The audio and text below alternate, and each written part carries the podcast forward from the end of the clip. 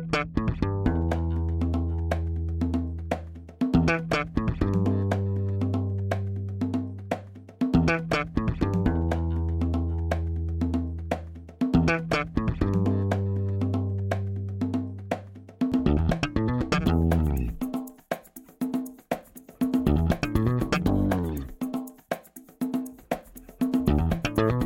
Este é o Tapa da Mão Invisível, podcast destinado àqueles que querem ouvir ideias que abalam sociedades e que não são ditas na mídia tradicional. Bem-vindo, Paulo Fux. Tudo certo, Júlio? Tudo certo, cara. Como é que tá a nossa querida Porto Alegre? Tá bem, tá bem. Tô preocupada com a cidade do lado de Porto Alegre, uma cidade chamada Canoas, né? Na grande Porto Alegre. Que, que da onde a cidade onde veio o nosso candidato a deputado federal nosso, eu digo, presumindo que tu votaria nele se tu estivesse aqui no Rio Grande do Sul, né, Votaria, com certeza, se for no meu Facebook, está lá a minha declaração de voto aí, mas eu não votei.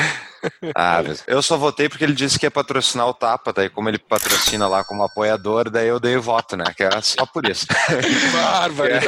Que bárbaro. Posso provar que é mentira isso, porque a, o, o, apoio dele veio muito depois. Isso é mentira, isso é, isso é uma história, isso é falador. Olha só, bem-vindo, Camilo Borner. E aí, Tieto, como é que estão as coisas aí? Tranquilo? Tudo certo, é um, um episódio histórico nosso, como o já falou, é... é o nosso apoiador, é o primeiro apoiador que nós entrevistamos lá do nosso grupo. Sim, e já fui acusado de crime eleitoral, né? Exato, para começar bem o episódio.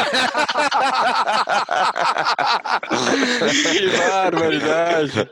Ah, vamos aproveitar e fazer um jabá já agora, assim, né? Nosso grupo, né, do Telegram, que as pessoas fazem a contribuição mensal lá pelo nosso apoia-se, apoia.se barra Tapa da Mão Invisível, faz a contribuição e recebe o convite para entrar no grupo do Telegram do Tapa, o grupo mais livre da internet das pessoas que estão no grupo, dos apoiadores. O Camilo é o primeiro a ser entrevistado, um evento histórico. É, deve Muito fazer obrigado, uns Camilo. três meses que eu tô no grupo e tenho acompanhado aí o trabalho de vocês. E na época, quando eu fiquei sabendo que o, o Fux ia votar em mim, eu fiquei lisonjeado. Ah, é? Na época até te mandei uma mensagem. Eu conhecia só de vista, teve uma palestra que eu assisti né, do Fux na época. Aonde? Na, no, no novo mesmo, tá? Ah, é? Quando, falando sobre captação. Ah, sim, verdade, verdade. Tu me convenceste tanto que eu acabei sendo. uh, Doei pra minha própria campanha.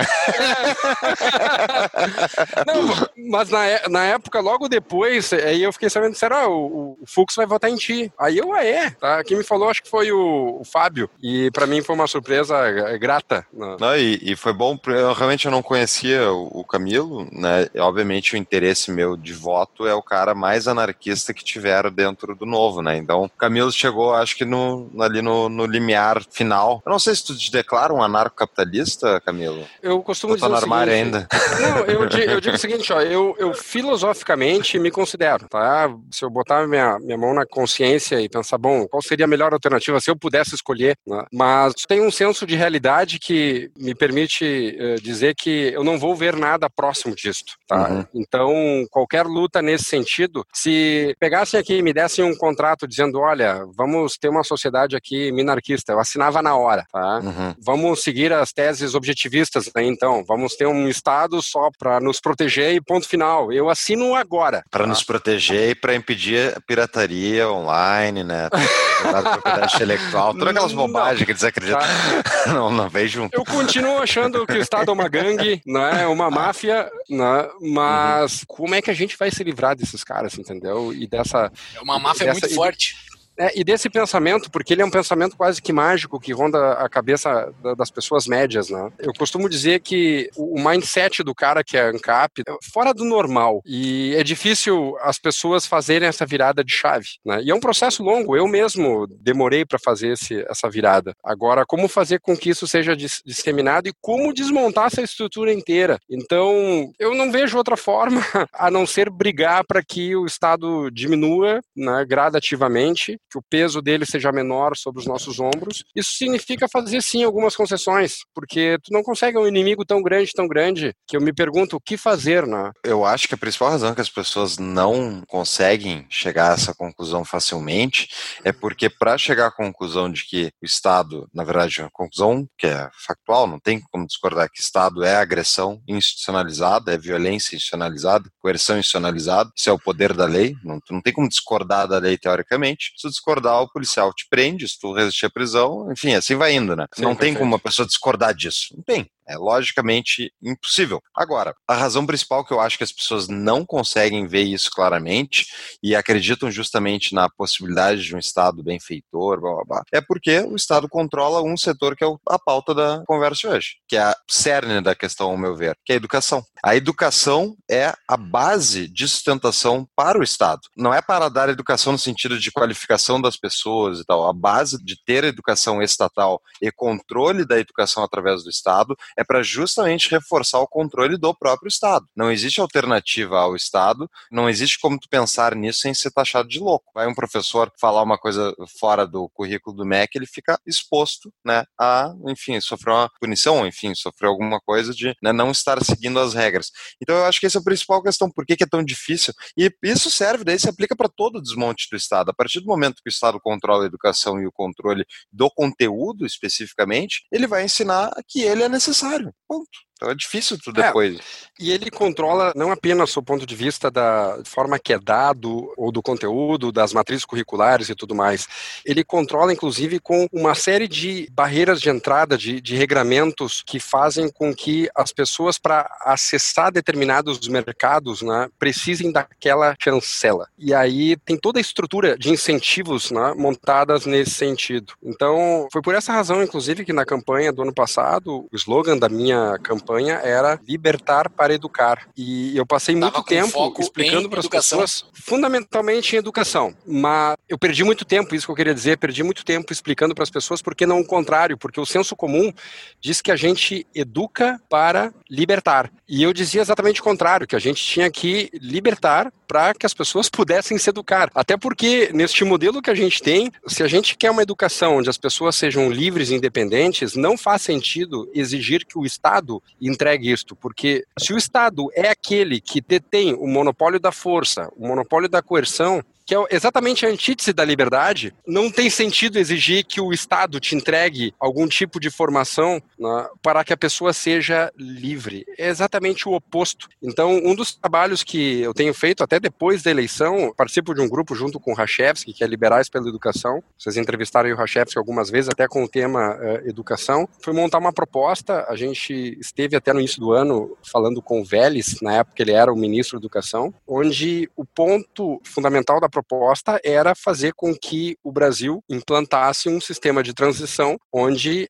a educação pública vá dando espaço para a educação privada. A gente precisa separar a educação do Estado. Acho que esse é o ponto fundamental. Mas quem é Camilo na fila do pão? Camilo, Camilo é mestre e doutor em administração e engenheiro eletricista, formado pela Federal do Rio Grande do Sul é empreendedor da área de tecnologia e empreendedor da área de educação também, dá para se dizer, Camilo? Sim, sim. A minha empresa ela desenvolve software de gestão educacional, uma delas, e a outra desenvolve sistema de geração de horários escolares é um modelo de otimização combinatória que permite que escolas uh, lancem professores, recursos físicos e o sistema automaticamente faz aquela análise combinatória no sentido de montar uma grade de horários, uma escala de trabalho entre professores bastante otimizada que diminua custo, que atenda interesses pedagógicos e tudo mais. Tá, e daí tu mestrado e doutorado escola, foi nisso. Tem professores, tu tem professores contratados, como é que é? Não, não, não, não. Eu tenho uma empresa de software, eu tenho duas empresas, a Perseus e a Power Cubos. A Perseus é uma empresa que faz software de gestão educacional. É um RP que atende escolas, faculdades em 21 estados. Faz tudo que uma escola precisa fazer legalmente. Inclusive, eu que critico tanto o MEC, eu acabo fornecendo um sistema justamente para atender a legislação do MEC. Hum. Até, chega até a ser um tá tanto contraditório. Não é contraditório. Não é contraditório. É, isso não é contraditório. Mas... Só, só, um parênteses. Isso é Vamos justamente. Lá. É esse tipo de coisa que um liberal com o olho treinado pode ver muitas oportunidades de ganhar dinheiro. Como todas as intervenções geram uma distorção no mercado, se tu consegue analisar a distorção, tu consegue talvez justamente fornecer um serviço para tentar corrigir e ganhar dinheiro com a distorção no mercado. Perfeito, mas também me permite, esse trabalho todo que eu desenvolvi na empresa, que eu venho desenvolvendo há anos, me permite também observar o quanto que o MEC atrapalha as escolas e tiram ela do foco principal, que é fornecer serviços educacionais. As escolas, e incluo também as faculdades, elas precisam ter um, um enorme aparato burocrático para poder atender uma série de, de aspectos legais que não servem para absolutamente nada. é burocracia pela burocracia. Então, pega, por exemplo, o censo escolar, que toda a faculdade, escola tem que fazer no início do ano, se fornece uma série de dados para o MEC, que o MEC não faz nada, e até é bom que não faça. Eu até tenho medo se eles tiverem ideia de fazer alguma coisa. mas... Deixa quieto. é, mas no final das contas, eles muitas vezes têm mais informações do que a própria instituição de ensino. Né? É uma coisa impressionante. Essa é uma empresa, tá? A outra empresa, ela foi resultado da minha tese de doutorado e dissertação de mestrado. Eu acabei me especializando em otimização combinatória e um problema que eu via, que era recorrente nas escolas, era tu tem um professor que pode dar aula na segunda, na terça, não pode na quinta, tu não pode colocar, por exemplo, no mesmo dia aula de física, química, matemática, porque senão tu mata o aluno. A instituição, ela tem que pagar a janela do professor, se o professor dá aula no primeiro período, no segundo período, no quinto. Aquele terceiro e quarto que ele fica, entre aspas, ocioso na escola, ele precisa ser remunerado. E então a escola precisa montar um horário ótimo. E fazer isso é um trabalho que, se alguém vai fazer manualmente, vai ficar horas e horas, talvez semanas, né, dias e semanas fazendo um horário bom. Eu fiz um software para resolver esse problema para as escolas. Pô, maravilha, cara. Sensacional. Maravilha. É um algoritmo que faz é, o encaixe ali desses, desses, desses calendários. Exatamente, tá? E monta o horário de tal forma que atenda requisitos pedagógicos e requisitos financeiros. A escola que paga pelo sistema, o produto dela vai fazer com que paga o software N vezes. Só o que vai uhum. economizar de, uh, de hora aula, o professor paga desnecessário. Sim. Muito bom. Olha claro, só. o professor pode não gostar, né? Mas Sim. atende a escola. Voltando para um negócio que tu falou do início lá, da chancela, né? O sistema educacional que nós temos hoje nada mais é do que, em certos pontos, há incentivos, foi a palavra que tu utilizou também, incentivos para que se solicite essa chancela. Né? Basicamente isso. Tu não consegue um emprego de um nível superior sem entregar um diploma que nesse diploma tem a chancela do MEC. Basicamente isso. Claro. E isso, basicamente, acaba sendo a função do MEC atualmente. Né? É essa chancela e essa, essa, esse grande verificador, esse grande certificador de que aquela é. instituição é uma instituição. É, dentro, o MEC dentro... tem esse, detém esse monopólio, né? Não quer dizer detém que esse monopólio, exato, ele, exato. Mas é, é nesse no Brasil detém esse monopólio. É nesse ponto que eu quero chegar. Ele detém esse, esse monopólio, que eu acho que é a principal atividade que ele faz. Mas não é um monopólio, eu... né? Não é monopólio. Tu pode ser uma certificadora privada, pode. Uh... Ele, tem, ele detém um monopólio sobre cursos superiores. Tipo, de tá. considerar curso superior, se tu quer um diploma de ensino superior, daí é o monopólio do MEC. Isso concordo, mas tu tem um, a possibilidade de ter uma certificação privada que não vai ter validade de curso referendado pelo MEC. Exato, mas hoje o mercado não aceita, na grande maioria das áreas, uma chancela que não seja do MEC.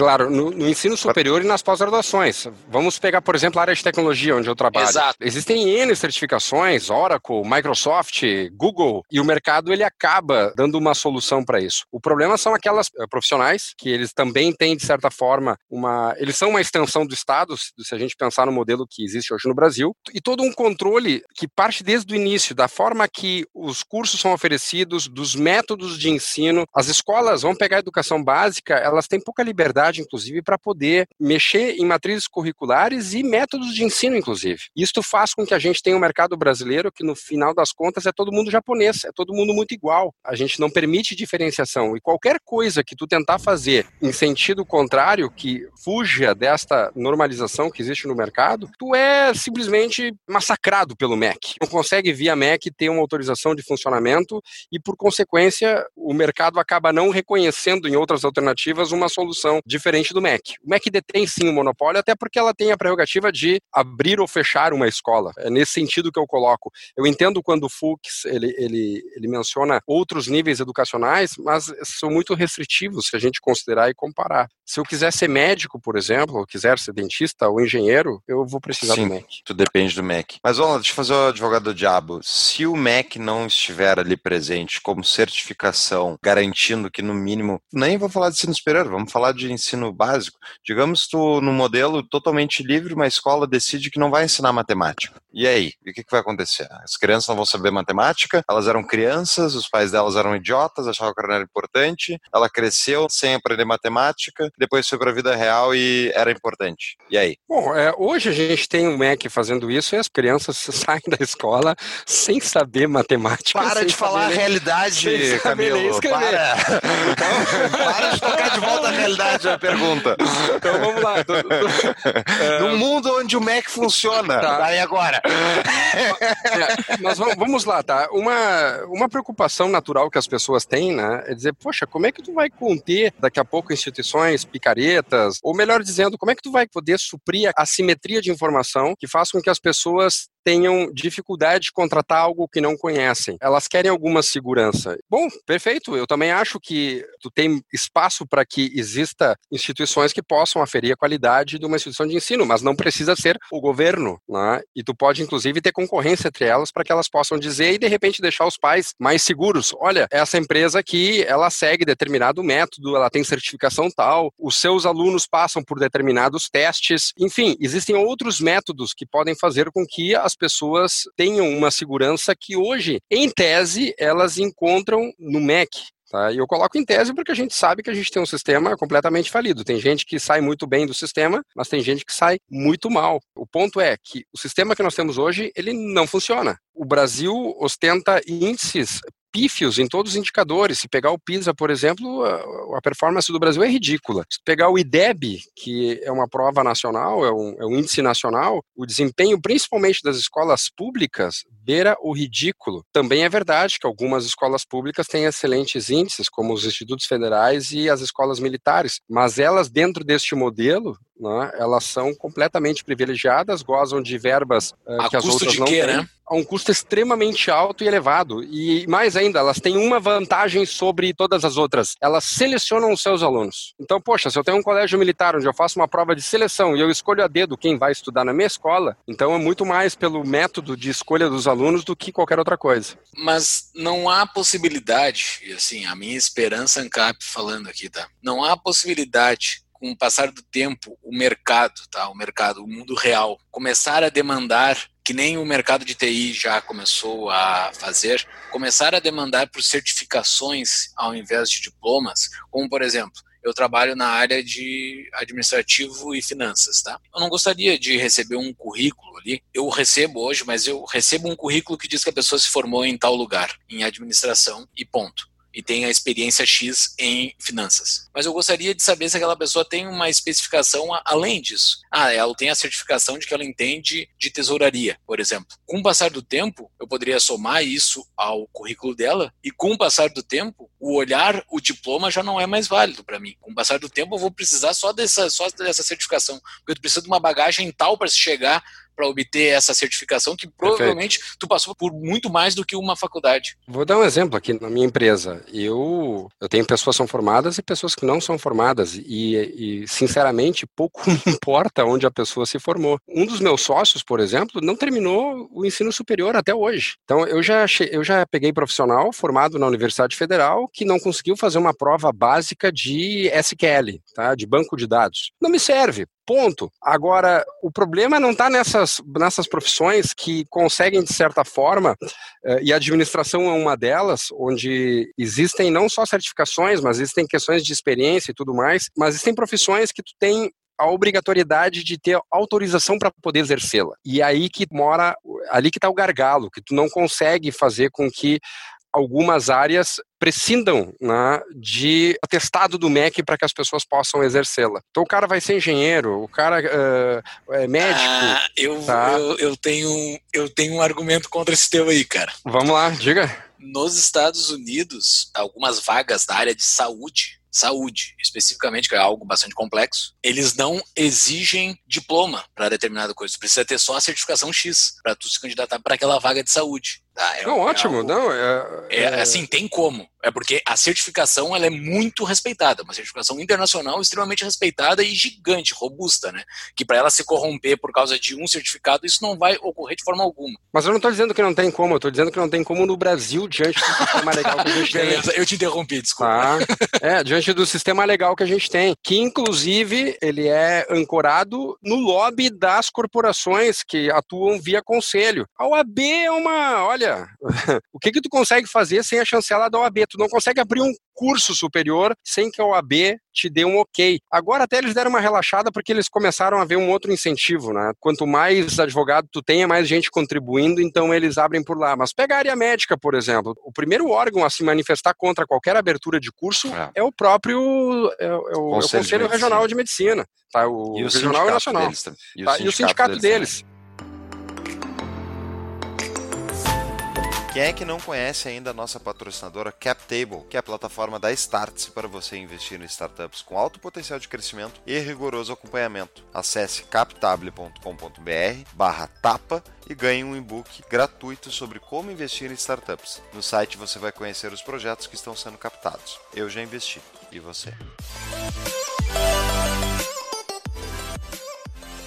Agora, um ponto muito importante que eu, que eu sempre levanto e eu coloco para as pessoas na hora de explicar por que, que eu defendo uma desregulamentação completa do mercado educacional, as pessoas perguntam, poxa, tá, quem é que vai controlar, quem é que vai, como é que a gente vai se proteger daquela instituição bandida, aquela instituição que vende diploma, e eu acho que as pessoas trocam causa e efeito. O que eu quero dizer com isto? Existe instituição de ensino picareta? Tem, tem muita. Porém, essas instituições existem porque existe demanda por elas. E se os incentivos são postos para que elas sejam demandadas, elas vão existir tendo regulação ou não tendo regulação. O que eu quero dizer com isto? Vamos exemplificar. Se eu tenho, por exemplo, um mercado que demanda a contratação de muita gente, via concurso público que exige que a pessoa tenha uma formação superior qualquer, não tendo qualquer associação com o que ela está formada, que é o que acontece, qualquer concurso furreco, o cara tem que ter ensino superior, tu está dizendo para as pessoas que elas precisam ter um diploma a qualquer custo. Então tu vai fazer com que o cara procure um curso qualquer. E ele não quer ter custo ao cursar, isto é, ele quer fazer de forma fácil. Logo, a responsabilidade da qualidade de ensino ser ruim não é apenas da instituição picareta que fornece um curso de baixa qualidade, é porque tu tem um mercado que acaba demandando aquilo e as pessoas compram. Tanto que eu faço um desafio, eu dou aula Genial a, essa sacada, genial. Eu dou aula, eu dou aula há muitos anos, tá? Eu dou um dedo se isso não for verdade. much. Tu chega numa sala de aula no primeiro dia de aula e tu disser assim para os alunos: "Meus alunos, quem não quiser assistir aula, pode ir embora e eu dou sete uma galera vai dizer o seguinte: muito obrigado, professor, foi um prazer ter tido aula contigo, me dá o 7. O aluno não quer, o aluno não quer. Por que, que ele não quer? Ele não quer porque ele não vê valor naquele conhecimento, porque ele não está atrás do conhecimento, ele está atrás é do diploma. Isso serve para várias coisas, para o concurso público, para a cabeça dos nossos gestores de RH que dão promoção para o cara, né, conforme a titulação dele, nosso ambiente de trabalho, nosso sistema legal que faz com que planos de carreira, a pessoa tenha progressão a partir de um diploma, sem contar a exigência de currículo mínimo do MEC, porque o MEC, quando ele, ele estabelece um currículo mínimo, teoricamente é para fazer com que determinada profissão seja devidamente atendida, que tu tenha todas aquelas habilidades e competências necessárias. No entanto, a gente sabe que muitas das disciplinas que existem nos currículos mínimos são fruto de lobby de determinadas áreas dentro de uma área profissional. Então, tu tem, por exemplo, o cara que dá aula de sociologia, ele quer que todos os cursos tenham aula de sociologia, que o cara que tem currículo de administração tenha sociologia, que o currículo de filosofia tenha sociologia, que o de se bobear o de engenharia ele quer. Aquilo, para o aluno que está pagando, não tem o mínimo valor para ele. Eu não estou dizendo que isso não é importante, mas o cara ele tá ali porque ele quer alcançar uma determinada graduação. Tu tem aquele cara que de repente quer o conhecimento sim para poder exercer, mas ele não vê valor naquilo. Então tu acaba fazendo com que as instituições finjam que estão ensinando e os alunos acabam fingindo que estão aprendendo. Mas isso é o livre mercado. Tem demanda, tem oferta, tá todo mundo se encaixando, não é? O livre mercado, se deixar então, o livre vai... mercado agir, não vai aparecer só picareta. Qual é o incentivo dentro do livre mercado para surgir uma Harvard, para surgir algo de bom? Se o mercado fosse realmente livre, as instituições que estão diariamente pensando a melhor forma de atrair alunos e fazer um curso que tenha valor fundamental para eles, no livre mercado, naturalmente os cursos vão ser de uma qualidade melhor e os alunos vão se empenhar a ter aquela formação porque eles enxergam valor naquela formação. Agora, se é obrigado a cursar porque é o currículo mínimo para ele ter o diploma e o diploma é que vai abrir portas e não a habilidade do diploma, tu está dizendo claramente para o mercado se organizar de modo a atender isto. E é isso que acaba acontecendo. Por isso que a gente tem uma série de instituições no Brasil que são um lixo. O que eu quero dizer com isto é que a culpa não é do empresário malvadão. O empresário, na verdade, ele enxerga o que o mercado quer e, em conivência com o aluno, ele acaba fornecendo, porque ele fornece e o aluno aceita. O aluno não é enganado. Não, é uma conivência com a sociedade como um todo, porque o aluno é um piá de bosta, desculpa a palavra, mas é uma expressão utilizada no Rio Grande do Sul, um piá de bosta, que não entende bosta nenhuma da vida, e o pai dele tá pagando, e daí é uma conivência com a família do cara, tá todo mundo conivente que, que tá fazendo aquela atuação toda só pra entregar o papelzinho lá no fim, né? É uma atuação, é uma. Mas é, eu acho que pior que isso, eu acho que a questão principal que não, não é adequado e é desinteressante. Então eu fui fazer curso de economia e tive que fazer economia política e aprender sobre a, a vida do Marx, entendeu? A porra, tá ligado? Não é o que eu queria aprender, né, fazer economia. Mas, por, quero... que que ele, mas por que, que eles ofereciam isso? Porque tá no currículo lá do MEC, provavelmente, de educação Perfeito. do ensino superior de economia, que tem que ter Marx. E não e só por, por isso, porque os professores acreditam, muitos deles acreditam que é importante aprender Marx, né, aprender Keynes, coisa que eu até não tô dizendo que não é importante, mas tipo, a importância que eles dão eu não daria. E é justamente a rigidez de currículo que é imposta obriga a pessoa a fazer. Pode ser, digamos assim, obriga a instituição a fornecer. E dá um exemplo. Se tu quer preparar um aluno de economia para fazer um exame de mestrado, para entrar no mestrado acadêmico, né, depois de formado na, na graduação, ou no caso AMPEC, AMPEC vão cair questões muitas vezes que justamente obrigam a instituição de ensino a ensinar ou vai garantir que aquela instituição não vai ter gente capaz de passar no exame de mestrado nacional. É o sistema pelo sistema. Exatamente. Exato. Isso, de certa forma, atende também aquelas instituições que não querem concorrer, porque tu acaba criando uma barreira de entrada para aquele que quer inovar e quer fornecer daqui a pouco aquilo que o Paulo quer. Então, de certa forma, para muitas instituições, isso também é confortável. Então, na verdade, existe um conluio né, que vem desde o MEC, da questão de ordem política, com os players que estão no mercado. Sim. Porque, poxa, é, se eu tiver que inovar, eu vou ter que daqui a pouco demitir professor, contratar professor, vou ter que comprar mais literatura, eu vou ter que fazer alguma coisa diferente pode chegar um novo, inclusive, oferecer uma coisa completamente disruptiva, ele acaba quebrando as minhas pernas, eu vou ter que me adaptar. Então, se eu tiver um sistema legal que faça com que eu tenha que fornecer exatamente isto, sem muita variação, o novo, aquele player que entrar, ele não vai poder oferecer nada muito diferente disso. Então, para mim, é ótimo. Sim. E, e, ah, e,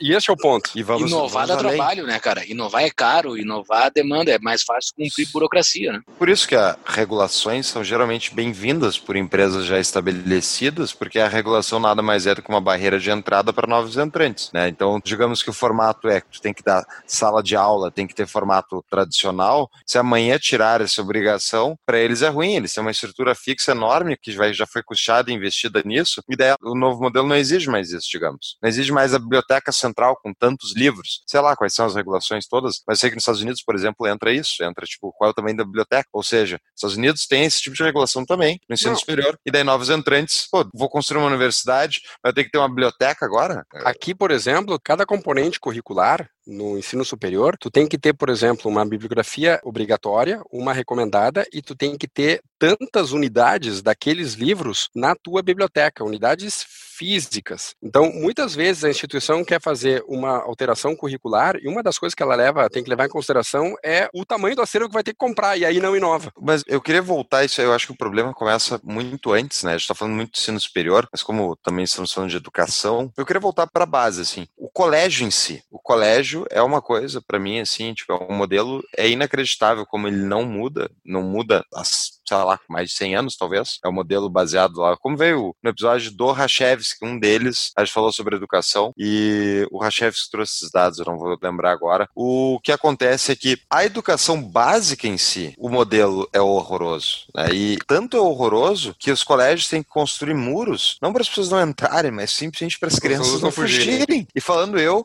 uma pessoa que muitas vezes pulou o muro do meu colégio para ir embora, que era um horror em termos de tipo do que, que é uma experiência para mim. Eu não gostava gostava, eu tenho pesadelos de voltar para o colégio. Né? Então, um modelo totalmente estanque, um modelo que, inclusive, como diz o Michael Mellas, cara que eu gosto muito, ele fala, é um dos poucos lugares onde a maioria de nós experimentou violência física ou ameaça de, foi no colégio. Não colégio. foi na tua vida inteira, não teve, foi no colégio, entendeu? Então, por quê? Ah, é porque é forçada a socialização, é forçado a colocar toda aquela criançada com hormônios borbulhando dentro de uma sala de aula e ficar fazendo ela sentada cinco horas, ouvirem um adulto falar. Né, uma... é, é, para mim é abismal como não mudou. Por que, que não mudou? Porque é regulado internacionalmente pelo Estado para ser assim. É, é mas existem regulado, novas propostas sim. assim surgindo. É o episódio 27 não pode. que nós conversamos. Não, mas Qual? digamos Qual que episódio? episódio 27. Esse foi com o Rachev sobre educação. Obrigado. Sobre educação. Mas existem novas propostas, existe possibilidade de novas propostas, assim, mesmo que o Estado proíba, mas existe alguém tentando fazer algo novo? Mas, Olha, não, é aí que tá a questão. Quem está fora do sistema, que não quer tentar fornecer um sistema, digamos, é, dentro do, do sistema tradicional, né, no, nos Estados Unidos tem dois que eu conheço. Um é o Renegade, que basicamente é, é isso, inclusive o cara tá, tem um podcast próprio, que é o Ted Russell, e ele estava falando justamente como ele foi até ver como é que era para conseguir a certificação para ser uma universidade tradicional, entre aspas, e não conseguiu porque não quis, na verdade, porque exigiria um investimento físico enorme, absurdo, e ele tem basicamente um curso itinerante pelos Estados Unidos com professores tipo top, de acordo com a filosofia que ele acredita, e foda-se, não precisa de uma instituição física. E outro que eu gosto muito é um modelo de, eu esqueci agora o nome da empresa, mas é um modelo de profissionalização, onde em vez do jovem formado no colégio ir para uma universidade, ele vai para esse curso como se fosse um curso técnico, que na verdade vai ser seis meses a um ano de treinamento, digamos, educacional, e ao término, o adolescente, jovem, adulto é colocado dentro de uma empresa para trabalhar. Tu sai diretamente empregado e tu trabalha dentro dessa instituição, né? E obviamente só vai ficar lá se tu for bom. E a ideia é justamente tu poder empreender. É treinamento para ser empreendedor. Então, modelo. E eles não têm, não estão procurando nenhuma certificação em termos de universidade, coisa assim, e tá dando bem certo. Mas enfim. É, existem alguns modelos aí que até em Porto Alegre tem escolas de robótica, que mistura eletrônica, linguagem de programação, onde existe um ambiente lúdico até para crianças ali de 8, 9, 10 anos, que são experiências que tem funcionado até bem, muitas vezes até em parceria com algumas escolas, mas nitidamente são atividades extracurriculares porque estão completamente fora dos parâmetros do MEC. Então, existe um impeditivo, a gente até tem dificuldade de avaliar como é que funcionaria em escala maior, justamente porque elas não têm permissão para trabalhar. Então, se eu criar uma escola em cima deste modelo, onde eu vou definir a matriz curricular, qual é a carga horária e tudo mais, eu não tenho como fazer. Então, a gente não pode nem experimentar. E eu acho que o, o bom da liberdade é justamente a possibilidade da gente fazer experiências e verificar como é que as coisas funcionam, até porque as coisas mudam ao longo do tempo e as pessoas também têm perfis diferentes. A gente não tem, a gente tem um modelo educacional que é para um tipo de pessoa só. E outra coisa é que também ao fazer o comparativo de ah, mas vocês não querem Mac, como é que vai ser? Olha, pode dar esse problema, pode dar aquele e tal. As pessoas não fazem um comparativo de como o sistema funciona. Elas fazem um comparativo de como ele é na cabeça delas, um mundo perfeito de como é que deveria funcionar e como é o sistema sistema estatal que na verdade não existe, né, e comparam com os possíveis defeitos que eles veriam no sistema de liberdade. Como é que eu, Paulo, encaro? Né? Eu acho que num sistema de liberdade completo vão ter instituições ruins, que nem tem hoje. Só que em vez de ter, através de uma centralização de conteúdo, de controle, uma resultados ruins generalizados, generalizados, tu vai ter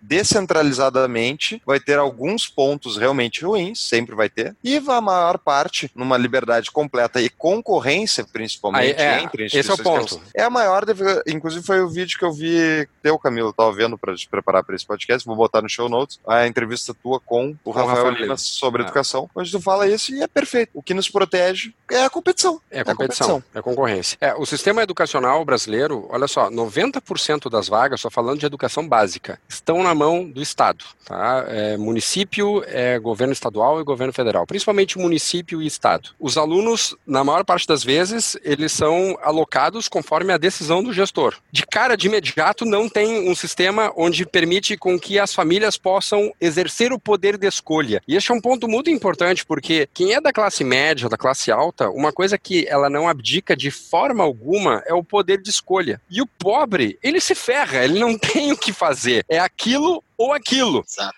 Aí, dentro da, do microcosmos da instituição, a instituição também não tem poder de escolha. O diretor tem, por exemplo, ele tem à sua disposição uma série de professores que, independentemente do desempenho deles, ele é obrigado a ficar com eles. Então, se o professor for ruim, ele não pode mandar o cara embora. Se o professor não vem da aula, ele não pode mandar o cara embora. Se o professor for muito bom, ele não tem como promover o professor. Então, tu tem um sistema onde tu nivela necessariamente por baixo, porque afinal de contas, se tu não tem risco algum, nem para cair, nem para subir, qual é o incentivo que tu tem para fazer o melhor, para dar uma boa aula, para fornecer um serviço educacional decente? Então tu tem a mediocridade é o que impera dentro de uma instituição de ensino, principalmente nas públicas, já que tu não pode dizer quem é que vai dar aula. Eu fico pensando, toda vez que me, me, me dizem, ah, Camilo, tu pensou em disputar eleições, em, em, em exercer uma função pública, existe a possibilidade de eu ser candidato a prefeito, vice-prefeito aqui em Canoas, e aí muita gente me pergunta, na, tá, Camilo, como é que tu faria numa, numa instituição estatal? Como é que. E eu às vezes me pergunto, poxa, que droga deve ser tu chegar, por exemplo, numa instituição, tu quer fazer alguma coisa para fazer ela andar e tu não pode mudar as pessoas. Qualquer empresa, por menor que seja, com 10, 20 pessoas, 5 pessoas, um ponto fundamental para que essa empresa vá na frente é fazer com que o gestor tenha a possibilidade de escolher o seu time. Na área pública não tem como. E a área educacional, como é que nós vamos fazer então para ela evoluir? Por isso que eu não vejo outra solução a não ser a área pública, já que, pressupondo que ela ainda é obrigada a fornecer serviços educacionais, é tratar com que a área pública possa experimentar soluções privadas. Né? Voucher, eu não sou amante do voucher, acho que é um problema, tem vários problemas, mas é muito melhor do que a gente tem. Mas teria como, assim, eu pegar uma escola de canoas, vender ela para uma instituição privada, e daí tu dá o dinheiro para a instituição privada, referente à quantidade de X de alunos, e existem, eles fazerem a gestão? Existem alguns entraves tá, legais para poder fazer isso. Não é tão simples assim, até porque no Brasil nós temos o Fundeb, né, que é um fundo de educação básica, que lá na lei diz que a verba deve ser usada para manter vagas em instituições públicas. No entanto, no entanto, existe uma brecha na lei que eu acho que deveria ser utilizada, que a Constituição Federal equipara escolas públicas a escolas filantrópicas, privadas filantrópicas. Então, ao meu ver, o Fundeb ele é inconstitucional. Então, acho que existe uma brecha para isso. E só para não ficar, pra não ficar no ar, se a gente pegar, por exemplo, a minha cidade aqui, pegar todo o orçamento da pasta educação. Se a gente pegar o orçamento anual, dividir por 12 e dividir pelo número de alunos da rede a gente vai chegar ao número na. Rufem que rufem os tambores. Qual é o número? R$ 1.200, 1.300 reais por aluno. Que por mensalidade, hein? Aqui a minha filha estuda na melhor escola de Canoas, uma das melhores, e a mensalidade é de 850 reais. Peraí, mas tem a é. pensão dos professores aí dentro desse cálculo? Não, piora. Se tiver, se botar a previdência e etc, é. piora. Não tem, não tem o ativo imobilizado, não tem o, o custo de oportunidade dos prédios. Eu estou falando daquilo que é para pagar salário e para pagar custeio. Despesa Porque corrente. na escola, aqui na área pública, a gente não tem nem, a gente nem sabe, não tem nem um estudo de avaliação do que custa os prédios públicos, por exemplo. Aqui no, em Canoas, a gente está falando de 40 escolas municipais e mais outras 30 de educação infantil. Nós estamos falando de 70 escolas. Imagina o quanto vale esses prédios, por exemplo. Quer ficar por dentro de todas as novidades do nosso podcast? Yeah, Mr. White. Temos uma solução. Acesse nosso site tapadamãoinvisível.com.br e cadastre seu e-mail. Um exercício que eu sempre gosto de fazer, assim, e já foi em vários episódios que nós tratamos, principalmente eu tratei desse assunto, assim, que é algo que me provoca a achar soluções, assim, desses problemas estatais. Teria como correr por fora, porque, assim, não tem como o Estado abrir mão disso entendeu? Eles não vão abrir mão, o MEC não vai abrir mão do que ele tem. Não tem como passar uma lei, não tem como, assim, eu acho que não tem como, para convencer todo esse bando de deputado aqui que tem para tirar a força do MEC. Acho que não tem como. Tem Sim. como correr por fora? Fazer soluções que o Estado fique obsoleto? Pontualmente, assim, não. Tá? Eu acho que a pressão vai ter que ser no sentido de tentar sensibilizar o Congresso Nacional ou o próprio governo federal. Uh, então, por exemplo, uh, o deputado Tiago Mitrô, do Novo de, de Minas Gerais, ele propôs né, uma alteração, por exemplo, na lei do Fundeb, que dá a possibilidade de um gestor. Isso, inclusive, eu, eu foi uma das coisas que eu apresentei lá com os liberais pela educação, lá em março, para o então ministro da Educação, Vélez. O que, que eu propus lá? Que é a mesma coisa que o Tiago propôs. Uma alteração na lei que permite que um gestor municipal possa fazer experiências com instituições privadas de cunho filantrópico ou não, tá? Eu sei que dá para fazer aos poucos, então de repente pega as filantrópicas primeiro, depois tu abre geral, enfim, para fazer com que não seja obrigado, que não seja considerado um desmonte da educação pública brasileira, mas que para alguns casos exista a possibilidade de fazê-lo. De certa forma, a legislação já previu isto no caso da educação infantil, quando foi feita a alteração no ensino fundamental que aumentou de 8 anos para 9 anos e de lambuja eles colocaram a educação educação infantil como sendo algo obrigado a ser fornecido pelo município, os legisladores se defrontaram com um grande problema. Não existia estrutura no Brasil para os municípios fornecerem esse serviço. Então, o Fundeb permitiu que na educação infantil os prefeitos pudessem contratar vagas em creches privadas. Só que esses canalhas, tá? Eles fizeram uma outra coisa. Eles colocaram na legislação que ia ter um tempo para isso acontecer. Então, quando o Fundeb foi lançado, até os seis anos podia fazer isso. Três anos depois, ou quatro anos depois, até os três anos de idade pode contratar. E o Fundeb, como está idealizado, vence em 2020. Então, tudo leva a crer que a partir de 2021, o legislador que pensou a lei, ele pensou no sentido de fazer com que a partir de 2021 sequer pudesse contratar na educação infantil até os três anos. Porém, a gente sabe que talvez exista uma pressão em sentido contrário, porque muito município não conseguiu fazer. E não vai conseguir porque eles estão quebrados. Ou tu deixa eles contratarem as vagas, ou não vai ter as vagas. E eu acho que é isso que vai acontecer em muitos municípios. A gente vai ter uma pressão muito forte para que isso aconteça, por uma questão de insolvência dessas estruturas estatais. Vai ter prefeito que vai pedir, pelo amor de Deus, deixa eu contratar vaga, porque eu não tenho dinheiro para abrir vaga. Abrir vaga é muito caro. Então, esta, eu acho que é, é meio que a teoria do caos, assim, esperar que aconteça o caos na gestão pública, nas finanças públicas, para que Mas... acabe sendo algo meio que óbvio que tenha que correr para a área privada. Mas é o que acontece sempre que o Estado quebra, basicamente. As privatizações não vêm por. Olha quem é que fez as privatizações nos anos 90. PSDB. Né? Fizeram por quê? Porque não fizeram por convicção, de... eles fizeram porque não tinha para onde ir. Exato, ah. e agora tá de novo. Por que, que tem.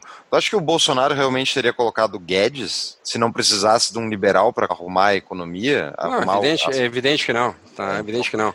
Esse tipo de o... coisa eu acho que é justamente o Estado, como um bom parasita, ele sabe que ele não pode matar o hospedeiro. Né? Tem os estados burros, né, que tentam matar o hospedeiro e causam miséria e morte em massa, né? Mas a maioria deles, a maioria desses caras, eles não são burros, na verdade, eles são só mal intencionados mesmo. Então eles preferem. Malandro. São malandros, espertos, então eles vão até onde der. Enquanto eles puderem sugar a iniciativa privada fazer os contratos com os amiguinhos do Reis, ganharem dinheiro com um sistema torto, onde passe o controle por ele, eles vão manter. Quando fica inviável, eles dão uma abridinha, deixa entrar aqui um concorrente, deixa um pouco do iniciativa privado, até, até melhorar, e daí depois de novo eles atracam Faz, o resto. Fazendo um parênteses, até a semana passada, ou retrasada, eu assisti um pedaço de uma entrevista com o Mujica, ex-presidente do Uruguai, onde um jornalista perguntou para ele, tinha algum Teu problema presidente, contra... né? Tu votou nele. É. Tu é uruguaio, né? Eu, eu nasci no Uruguai. Mas eu não, não votei no Mujica. Ah, tu não votou? O cara parece ser bom bem. o, o, jornalista perguntou se ele tinha algum problema com os grandes empresários. Ele, eu? Não, nem pensar, eu preciso deles. De quem que eu vou cobrar imposto? Né? Falou na maior cara de pau. É óbvio, é, é isso Sim, aí. cara. Exatamente. Olha só, eu tenho uma. Agora voltando para um assunto lá do início, assim, e indo para parte de soluções os empresários, o mercado de trabalho, não os empresários como todo, mas o mercado de trabalho, eles precisam de pessoas formadas para tocar os seus negócios. Os empresários precisam contratar pessoas e os clientes diretamente precisam de pessoas que solucionem os seus problemas. Preciso de um encanador na minha casa. Eu preciso de alguém que saiba mexer no encanamento. Claro. Coisa assim. Eu preciso de pessoas. O mercado basicamente é isso. Pessoas que precisam de soluções e tu encontra pessoas formadas para resolver as suas soluções. É, não, eu não diria formadas, tá? Eu diria não, é pessoas é, que têm um corpo de conhecimento, conhecimento. a mais. Tá, é, exato.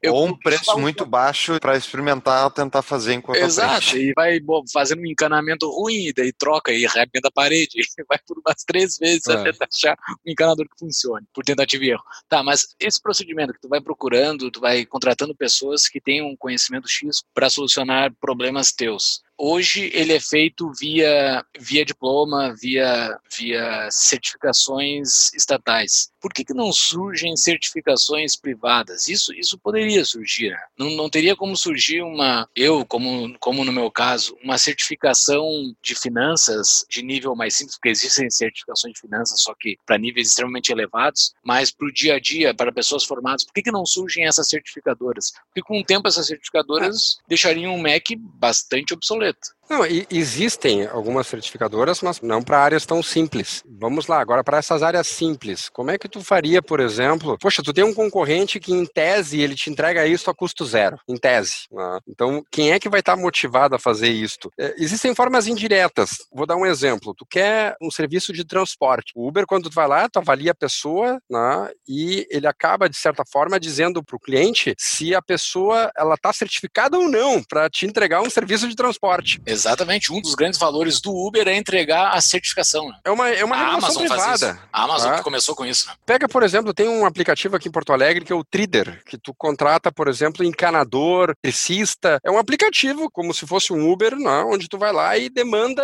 e aí vários te dão orçamentos, tu escolhe e tem as notas. E ali, de certa forma, existe um ambiente de regulação privada que tu nem sabe se o cara se formou no Senai ou se ele aprendeu sozinho. Não importa. Mas a pessoa que contrata contrata por ali, ele vê que o cara tem quatro estrelas e meio, né, e tem vários pareceres dizendo que ele é um ótimo eletricista, as pessoas contratam. E ninguém tá. Genial. Não chega um eletricista na minha casa e diz assim: ah, eu quero ver o teu diploma aqui, eu quero ver se tu te formou no curso técnico em eletrônica. Isso não existe, tá? Isso não existe. Então, o, o mercado, assim, ó, ele vai acabar dando soluções para problemas que a gente tem. A nossa sorte é que a tecnologia anda de uma forma tão rápida. Por isso que hoje nós temos Netflix, a gente tem Uber, a gente tem Cabify, Airbnb. Poxa, eu me lembro no ano passado, era Páscoa, a minha esposa queria ir para a Serra. Eu fui lá e aluguei uma casa em Nova Petrópolis pelo Airbnb. Eu cheguei lá, tinha um quadro negro, né, com uma frase bonita lá de boas-vindas. Tinha uma cesta de Páscoa que a dona deixou, né, porque ela sabia que eu tinha crianças. A casa estava impecável. Aí eu olhei para minha esposa, minha esposa ela acha que eu sou meio louco assim com algumas coisas. Eu olhei para ela assim, Carla, olha só, não tem bombeiros, não tem vigilância sanitária, não tem taxa taxa de turismo, não tem porcaria nenhuma. Eu já peguei hotel fuleiro que tem tudo isso e aqui a gente é recebido nessa casa maravilhosa que tem tudo. A TV estragou, eu simplesmente mandei uma mensagem pro cara, o cara tirou a TV da casa dele e me trouxe assim, instalou a TV. É o meu mercado funcionando.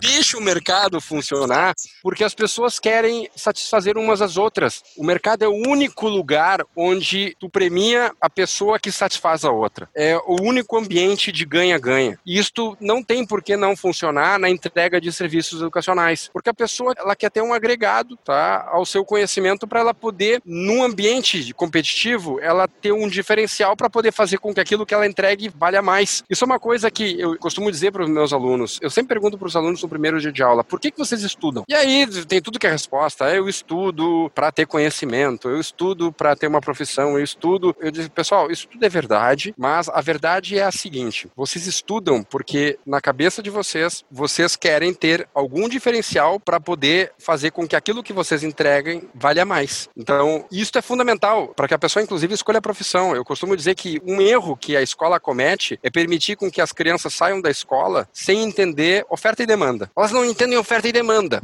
Elas acham, inclusive, que tu pode regular por decreto oferta e demanda. Isso faz com que elas sejam incapazes de escolher, inclusive, a própria profissão. E, e elas ficam fazendo inferências absurdas em relação ao que ganham, que uma determinada profissão recebe. E eu digo que é uma perda de tempo. Eu sempre conto um caso de uma amiga, de ela chorando, dizendo assim, pai, eu estudei tantos anos no, no Anchieta, 11 anos no Anchieta, tantos anos na URGS, tantos anos não sei o que, tantos anos aqui, mais tal residência, e vou ganhar só isto. E aí, qual é o problema? É injusto injusto. É por que, é injusto? Porque é pouco, tá? Porque não é proporcional ao que eu estudei. Aí eu respondi para ela: quem disse que tu vai ganhar de acordo com o volume de tempo que tu estudou? Aí o que, que tu tá querendo dizer? Não, tu vai ganhar de acordo com a demanda que existir daquilo que tu fornece e do quanto é raro aquilo que tu tá entregando. Então, tu quer ganhar mais? Pergunto quantos médicos nessa especialidade tem em Porto Alegre? Ah, tem trocentos. Então vai embora de Porto Alegre. Ah, mas eu não quero. Poxa, tu não então entendeu faz outra especialidade, então. Tu não entendeu, tu, tu, não entendeu formação de preço, tá? É que as uh... pessoas querem o um mundo adaptado a elas, né? E não se adaptar ao mundo. Isso é uma. É, é, a teoria do mínimo esforço, né, Camilo? Por isso que eu, eu acho que o liberalismo não ganha politicamente, não vai ganhar politicamente, porque todo mundo quer, todo mundo não, uma boa parte da população quer um papai que forneça o pão, forneça o dinheiro que tu não precisa trabalhar. É a teoria do mínimo esforço, é a zona de conforto. Não querem ter que promover bens e serviços, serem agraciar os outros. Faça, como disse o, o Adam Smith, né? Não é pela generosidade do padeiro que ele tá levantando às 5 da manhã para fazer pão para ti. Ele não faz porque ele quer acordar às 5 da manhã, ele faz porque ele precisa. Só que ele tá pelo menos fornecendo um serviço empresarial. Só que ele também não quer que abra uma padaria do concorrente do outro lado da rua. E se ele for amigo do vereador local que conseguir proibir o concorrente de abrir, ele provavelmente vai pedir para fazer isso. Que nem eu fiquei sabendo que aconteceu numa cidade interior que eu tava viajando a trabalho aí e me contaram que as lojas Quero Quero tinha, tinha manifestado interesse em alugar uma das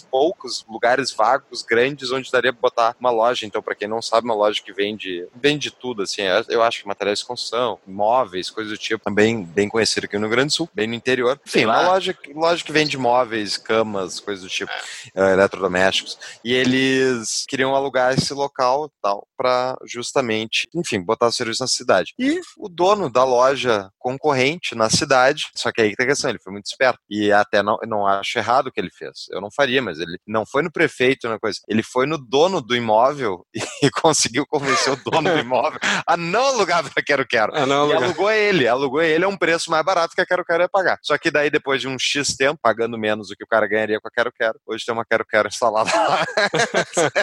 Porque ele não consegue manter o cara fora. Agora, se ele conseguisse convencer o prefeito a encher o saco da Quero Quero e garantir que a Quero Quero não se instalasse lá na, na cidade, pode ter certeza que ele faria, entendeu? Então, esse tipo de coisa, mesmo os empresários e empreendedores também não querem concorrência. Por isso que grandes empresas também adoram regulação e coisas do tipo. Isso, quem é que era do tava falando, tá vendo nos Estados Unidos aconteceu. A Amazon, se eu não me engano, estava defendendo o salário mínimo de 15 dólares a hora. Cara, uma barreira de entrada pro concorrente. Claro, quando eles não conseguiam pagar 15 dólares a hora, eles eram contra. Agora que eles conseguiram atingir o ponto de equilíbrio e conseguem pagar, é óbvio que eles querem. Que ele não vai ter a Amazon 2, não vai ter o concorrente deles entrando. Então isso é natureza humana. Eu acho que é justamente na ausência de valores éticos, né, que te impediriam claro. de fazer isso. A gente tem que procurar fazer com que a legislação seja a mínima, tá? Seja a menor possível, justamente para que as pessoas possam interagir via mercado. A gente não pode criar incentivo para que seja mais barato tomar de assalto o legislador do que fazer inovação, do que concorrer e tudo mais. Muito bem, então, nosso deputado, candidato a deputado federal, futuro prefeito de Canoas, mas não pega essa bomba, cara. Não, não, não pega nada, não pega nada. entra, Zé, entra, Zé, eu vou privatizar tudo, né? Não ganhar, para não ganhar. É um perigo, nosso, ganha. O nosso futuro deputado federal, tem, tem que fazer um parênteses aqui, né, Fux? Agradecer muito ao Matheus Gale, nosso amigo que nos indicou, Camilo Borne. Isso Cara, é impressionante o quanto é difícil achar pessoas liberais para falar sobre certos temas. É, é, é difícil. Assim. A gente procurou bastante para falar sobre ambientalismo, que é um tema que não tem liberais que falam sobre isso, é muito difícil achar. E, é porque a gente quer botar fogo em tudo, né, Júlia? Exato, é difícil achar alguém que queira vender a Amazônia. Não é, não é fácil. Assim, se, vocês, se vocês soubessem a quantidade de pessoas que vieram me aconselhar na campanha, Camilo não fala isso, Camilo não fala aquilo, Camilo não sei o quê. E eu dizia o seguinte, francamente, o que, que eu tenho a perder? Tá, talvez eu não ganhe a eleição. É. Ah, mas se eu tivesse uh, ali por aquilo ali apenas, talvez eu fosse mudar, mas eu tenho a minha vida feita, tá? Tenho as minhas empresas, eu dou minhas aulas. Né? Não ia ser uma função de deputado, um salário de deputado que ia mudar a minha vida. Então, eu entrei nessa, nessa barca aí na, na área política né? muito mais por defender um corpo de ideias né? do que qualquer outra coisa. Então, era para falar o que eu achava que era certo. Ponto final. Tá? Se não agradar, tô, tô nem aí. E, e, se eu disputar a eleição ano que vem, vai ser a mesma coisa. Então, a minha esposa até diz assim, Camilo, vai ter piquete de funcionário público aqui na frente de casa, aqui, né, durante a eleição. Aí eu disse, olha, eu já digo o que eu tenho que dizer, entendeu? Eu não tenho nada contra as pessoas, mas eu, por mim, ele não existiria funcionário público. Simples, que simples assim. Tá? Tá, essa é a frase chamada tá. para o episódio, viu, Júlio? Já chama tá? o Piquete lá agora. Tá. Uma, coisa que eu, uma coisa que eu falava na campanha, que uma coisa que o Brasil precisa revisar urgentemente, é um absurdo. O cara tem a prerrogativa de fazer o que quiser e ele não perde o emprego dele. Isso é um câncer no Brasil. Isso é um câncer e eh, grande parte dos problemas a gente explica por esta lógica que, que permeia o ambiente público. Agora, alguém tem que dizer, tá? Alguém tem que dizer. Cara, pra gente ir pro nosso fim, qual é a tua dica de livro? Poxa, foi um livro, inclusive, que quem me deu a primeira vez foi justamente o Gale. Educação livre e obrigatória. Eu acho que é bem legal, assim, para aquelas pessoas que querem entender como é que o nosso sistema educacional foi moldado, no que se baseou e de que forma que o Estado, ao longo dos anos, foi capturando. Né? Eles se deram conta que a melhor forma de tu uh, dominar mentes, corações, né, e dar o rumo que tu quiser para aqueles que estão no poder, é tu controlar a educação. Né? E eu acho que o Hopper ele deixa isso muito claro e nos dá uma noção. Gente uh, passa ao deixar algo tão importante na mão de um planejador central. A gente abdica do direito né, de poder escolher o que é melhor para os nossos filhos e melhor para a gente mesmo, dando para um cara que está lá politicamente, né, eleito por um processo democrático, que a gente sabe. Da, acho que não, não viram aí, mas ele usou aspas, ele usou aspas, ah, democrático. É, é, a democracia, né, o, o Deus, Deus, que falhou, falhou, né, é o Deus que falhou, vocês sabem o que eu estou falando. A, a, democracia tem vantagens, mas tem várias desvantagens, tem coisas onde a democracia, infelizmente, não, ela não, não é o melhor método para poder fazer as coisas funcionarem. E quando a gente tem um sistema que, de certa forma, privilegia né, a política em detrimento das relações livres, livres, a gente pode estar tá fornecendo arma aí para alguém capturar né, algo tão importante às pessoas, que é a sua formação, seja de habilidades, competências e até de valores e princípios. E uma das coisas, inclusive, hoje no episódio aconteceu foi que a gente citou os dois, duas pessoas do nosso logo, né, Júlio? Exatamente. O e o Adam Smith, Exatamente. pais do, do nosso podcast. Cara, foi um papo muito, muito, muito bom, assim, para não usar a palavra sensacional, muito, muito, muito, muito bom. Um papo ótimo. É, diz passagem. Os, é que vocês concordaram, né? É, claro. É que vocês concordaram, é óbvio. Pô, Camilo, tu quer acabar com o Estado? Quer acabar com o Cara, que horror. muito bom. Cara, foi muito bom. Bem, então.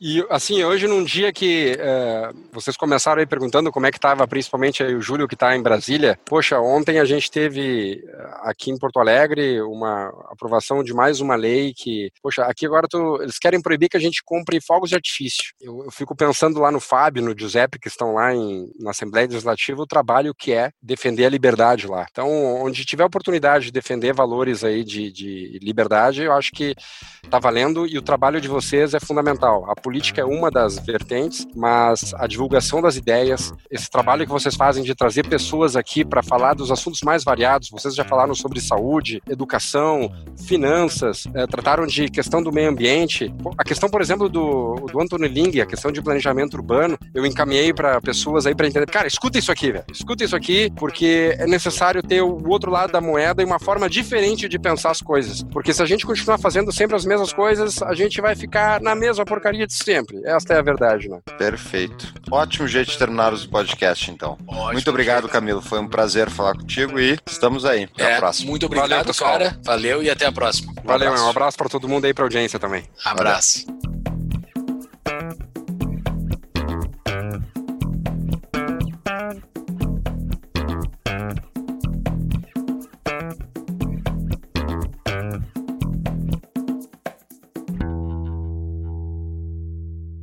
Cara, sensacional. E é interessante que tem alguém com um posicionamento liberal, com essa bandeira da educação, assim, para repensar tudo isso. Eu fiquei muito feliz com esse nosso papo. Agradecer mais uma vez ao Gali por essa dica de te entrevistar. E assim, o Gali cara, que é aluno do Camilo, sabia? É. Ah, o Gali foi aluno? É meu aluno pela segunda vez, tá? Para a primeira ele foi reprovado. e agora ele tá de novo lá. eu, digo, eu digo, Gali, tu entende, né? Plenamente que eu não posso te dar um privilégio, né? Não, não, não, eu entendo, eu entendo, eu entendo. Grande Gali. Daí ele te indicou, por ser amigo meu e do Fux, te indicou pra, pra tu dar uma entrevista pra nós pra ver se, se, se consegue ponto, é isso? eu, nem, eu nem sabia, mas.